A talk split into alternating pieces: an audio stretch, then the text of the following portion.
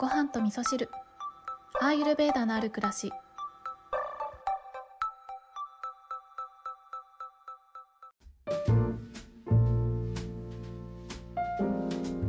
こんにちは、土井京子です。えー今日もですね、えっ、と、夜の収録をしているんですけど、先ほど仕事から帰ってきて、で、夜ご飯をね、食べた後に、ちょっとまったりモードで収録をしているんですけど、なんかもう、こんにちはというよりも、私の中ではこんばんはっていう感じなんですけれども、結構ね、この番組を聞いてくださってる方は、朝聞いてくださってるという方がね、多いので、まあ、こんにちはでいいのかな、おはようございますでもいいのかもしれないですけどね。はい。で、えっ、とね、今日の夕飯はですね、今日食べたものシリーズなんですけど、夕ご飯は、えームング豆とお米を柔らかく炊いて、で、スパイスを入れてね、で、えー今日はね、ジャグリーを入れて、甘いおかゆにしてね、食べました。で、えっ、と、ターメリックも入れたのでね、あの、まあ、これをクニと言うんだと思うんですけど、インドのおかゆクニですね。え夜食べるご飯としては消化力に、えー負担がかからないということがあって消化にとてもいい食べ物なので夜食べるものとしてはいいかなと思ってね今日は釘を食べました。はい。で今日は、えーお便りをご紹介しながらお話ししたいと思うんですけれども今ですねオージャスがもう足りなくてやばいっていうことでねお便りをいただきました。ごはみそネームアマさんからのお便りをご紹介したいと思います。こんにちは。前回子供が入院中にオージャスを感じることの大切さを教わったアマです。バタバタ生活していてお礼の返信もできずでした。またもやオージャスが減りお便りしました。笑い。はい。あの、オージャスいつでも補給しに来てくださいね。京子さんのお兄様が教員と聞き、同業者なのでえー親近感も湧き、こんな悩みも聞いてみたいと思った次第です。育休明けで4月から復帰してバタバタ暮らす中、自分の思い通りに指導できていないこと、生徒との関係を築いていけていないこと、いろんなストレスが溜まり、ついには教室に行くと動悸、胃の痛みを感じるようになりました。たまたま今子供がコロナにかかり自宅待機になり休めという天の声なのかなと思うのですがもう戻れる気がしません。また1月から笑顔で頑張ることは難しいと感じてしまっています。あと3ヶ月で状況も変わることも分かっています。ただ自分がそのポジションにいてもいい方向に行かないことが分かっていて精神を病む3ヶ月だろうと思います。そんな中、自分らしく働くってどういうことなのか、保証もされて、とても優遇された職業だと思いますが、心を病むまでして働かないといけないのか考えさせられます。何より我が子に毎朝泣きながら出勤する母の姿は辛いです。皆さんどんな気持ちで働いているのですか？お金のためにやはり耐えているのかな？悩む日々です。本当に情けない話なのですが、アーユルベーダの視点でこんな時どう立ち上がればいいのか教えてほしいです。はい、こんな SOS のお便りをね、いただきました。えーお兄ちゃん聞いてますか、えーうちの兄とはね、お正月に多分会えると思うので、ちょっとね、お兄ちゃんの意見も聞いてみようかななんて思うんですけど、もううちの兄はですね、えー育休フルで、もうこれ以上取れないっていうぐらいね、育休フルで取って、で、今復帰しているところなんですけれども、どうなんですかね。やっぱりお休み明けだと、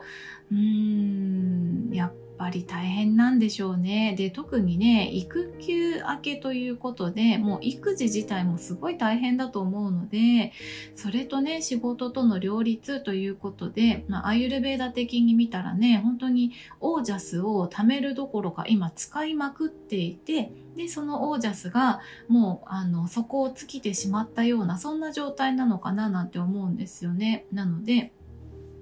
まあ、オージャスを補給するっていうのもなかなかね、バタバタしてると難しいのかななんて思いますけれども、今日ね、アマさんに何をお伝えしようかなって、まあいろいろ考えたんですけど、あの、オージャスをね、貯めるためにどうするかとかね、あの、食べ物、こんなものがいいですよとかね、そういうことももちろんあるんですけど、でも今日お伝えしようと思ったのは、えー、アイルベーダとかね、えー、インド先生術とかヨガっていうね、この、えー、ベーダですね。ベーダの考え方をちょっとね、え、シェアできたらなって思ったんですけれども、えっ、とですね、えー、私たちのこの苦しいなって思う気持ちっていうのは、えー、ベーダの考え方ではね、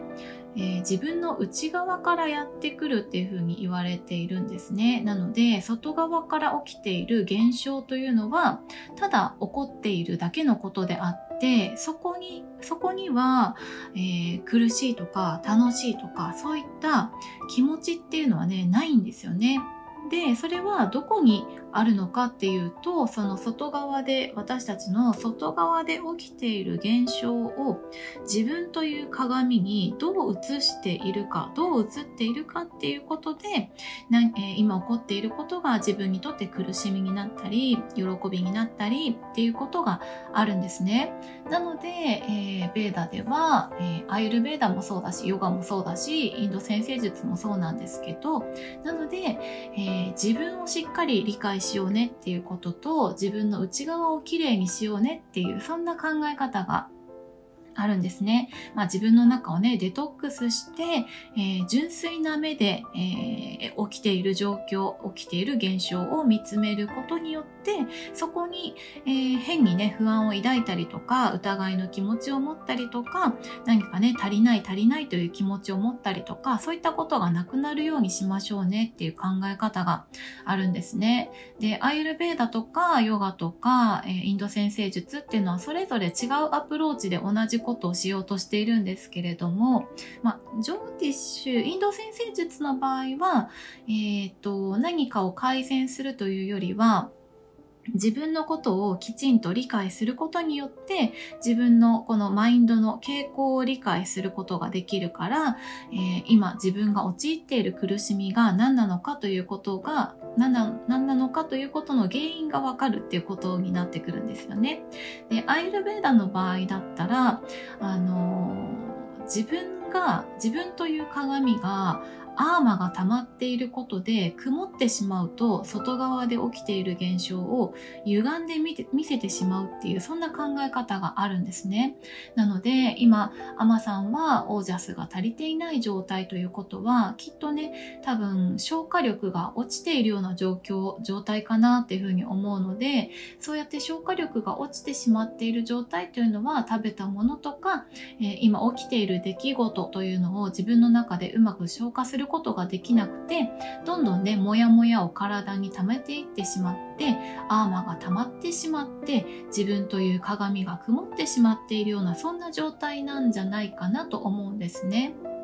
で、えー、そういう状態になってくるとどんな風に今起きている現象を見てしまうことになるのかっていうとね、えー、先ほど言いましたけどね余計な不安を抱いたりとか心配しなくてもいいことを心配したりとかっていう今、えー、本当にあるものじゃないものに目が向いていったりとかあれが取りああれが足りないこれが足りないとかね例えばアマさんだったら、え生徒との関係がちゃんと築けていない、え自分はできていない、えー、指導ができていない、あれできない、これできないっていう、ないものないものに目が向いてしまっていて、で、えー、苦しくなってしまうっていうことが起きてるんじゃないかなっていうことが、まあ、このお手紙からね、えー、分かったんですけれども、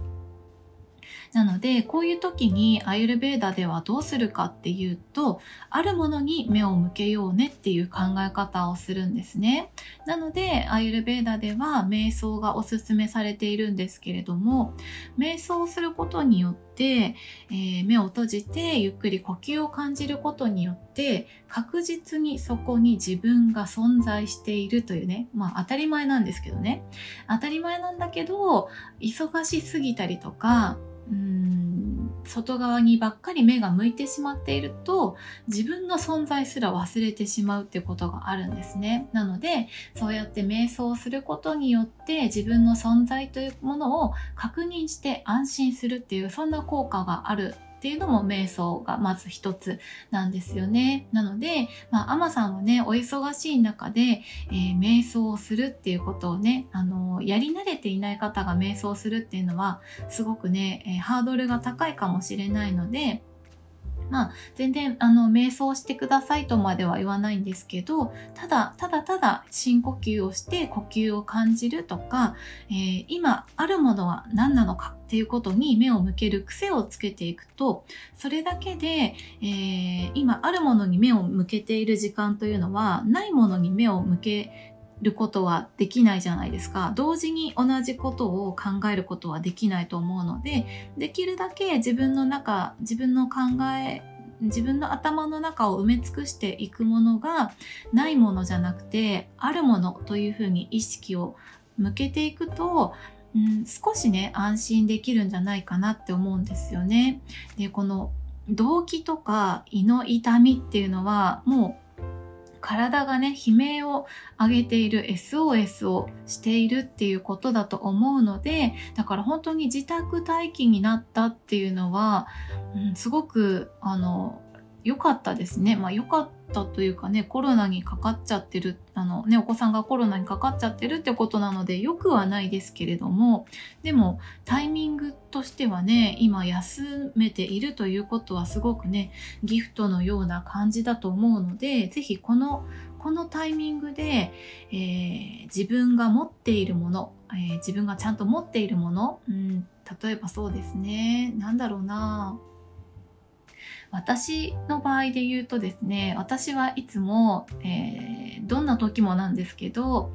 あの自分がしん自分の心臓が動いていることを感じるっていうことがすごく好きでうん、なんか疲れたなって思って帰ってきても、あ、でもなんか心臓動いてんなとかね、あ、呼吸してんなとかっていうね、えー、自分がしようとしていることじゃないけど、ちゃんと動いてくれている体っていうのを感じることで、なんかすごくね、安心感を感じるんですよね。あのー生きてていいよって言われてるような気がするんですよ。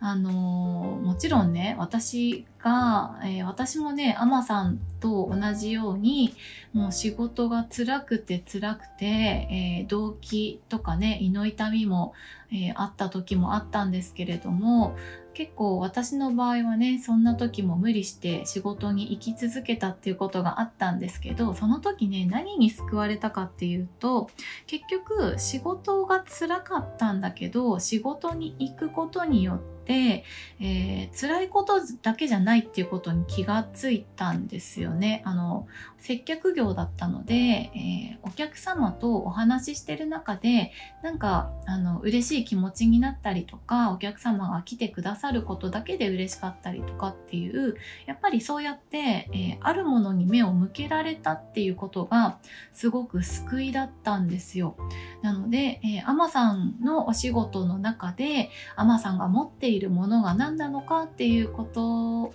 がちょっと私には、えー、想像することしかできないので是非アマさんの中でね考えていただきたいなって思うんですよね。なので生徒との関係を築けていないというふうに書いていらっしゃることが、まあ、アマさんはそう思っていらっしゃるかもしれないけれども、もしかしたら実際の生徒さんから見たらそんなふうに思っていないっていう人もいるんじゃないかなとかね、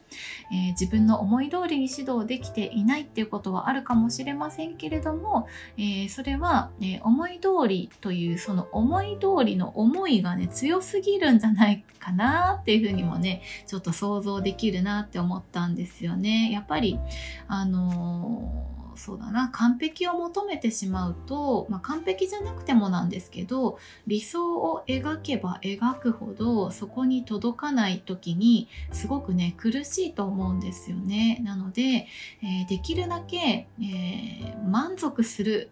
ということがねすごい大事だと思うんですよ。えー、今指導できていることに満足するとかなんかそうやって今できていることに目を向けるあるものに目を向けるっていうことをちょっとねやってみるといいんじゃないかなって思ったということがある反面ですね。ちょっとまた違う話になるんですけどあの何のために働くかっていうことですね、えー、心を病むまでして働かないといけないのかなんてそんなこと絶対ないです。あの私はそう思います。心を病むまでして働くことなんてないしお金のために耐えて働くなんてこと絶対しなくていいと思います。あのお金があってもうん心が病んでいたら全然幸せになれないじゃないですか。で私たちは何のために働くのか何のためにお金を稼ぐのかって言ったらあの幸せなね日常を送るためにやるんだと思うんですよだから本末転倒ですよねなので、えー、今アマさんがもう心が病んでしまって苦しいと思うのであればもう自分を最優先する自分をいたわることを全力でやってあげる時期なんじゃないかなというふうに思うんですね。だから今0100で、あの続けるのかやめるのかっていうジャッジをしようとしても多分今のアマさんの状態だとすごくあのいい決断はしにくいんじゃないかなって思うのでもし休めるのであればお休みをいただくとかっていうねそういう相談をちょっと勇気を持ってしてみてもいいんじゃないかなって思うんですよね。なんかその職場によって休みづらい職場とかもあると思うんですけどでもあの人の目はね気にしない方がいいですあの気にしちゃダメです。はい。あの、自分を守れるのは自分しかいないので、もう、アマさんは今全力で自分を守るということをしてほしいなって思うし、アマさんが戦っているのは、今、外側で起きている現象ではなくて、おそらくアマさんご自身の中で、えー、渦巻いている不安だったりとか、心配だったりとか、そういったこととね、戦っているんじゃないかなって思うので、まずはね、自分を見つめるということをして、えー、本当はね、そんなに怖がることないんだよっていうことをね、教えてあげたらいいんじゃないかなっていうふうに思いますね。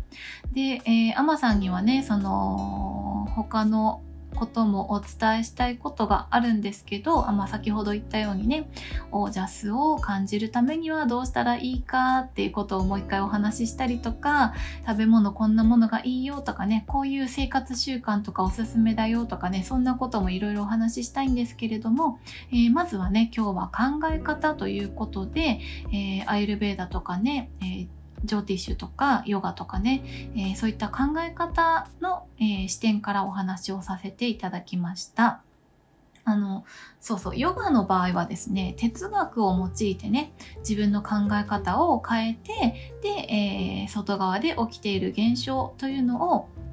まあえー、自分の中に映した時自分という鏡に映した時に、えー、自分の考え方を変えることによってそれを苦しみに変えないというねそんなことがあったりするっていうこともあるので、えー、もし興味がありましたらねヨガの哲学なんかを配信されているポッドキャストなんかもいくつかあると思うのでそんなところもね掘ってみると面白いんじゃないかなと思います。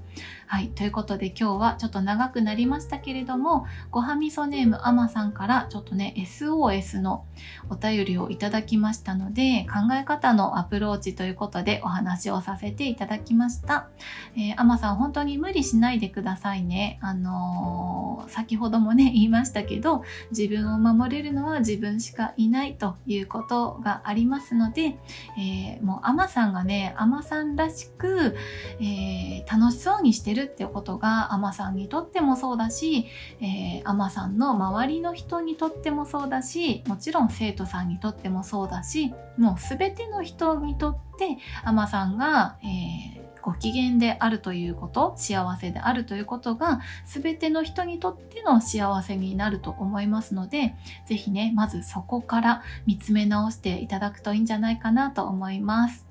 はい。それでは皆さん、今日も良い一日をお過ごしください。今日も聞いていただきましてありがとうございます。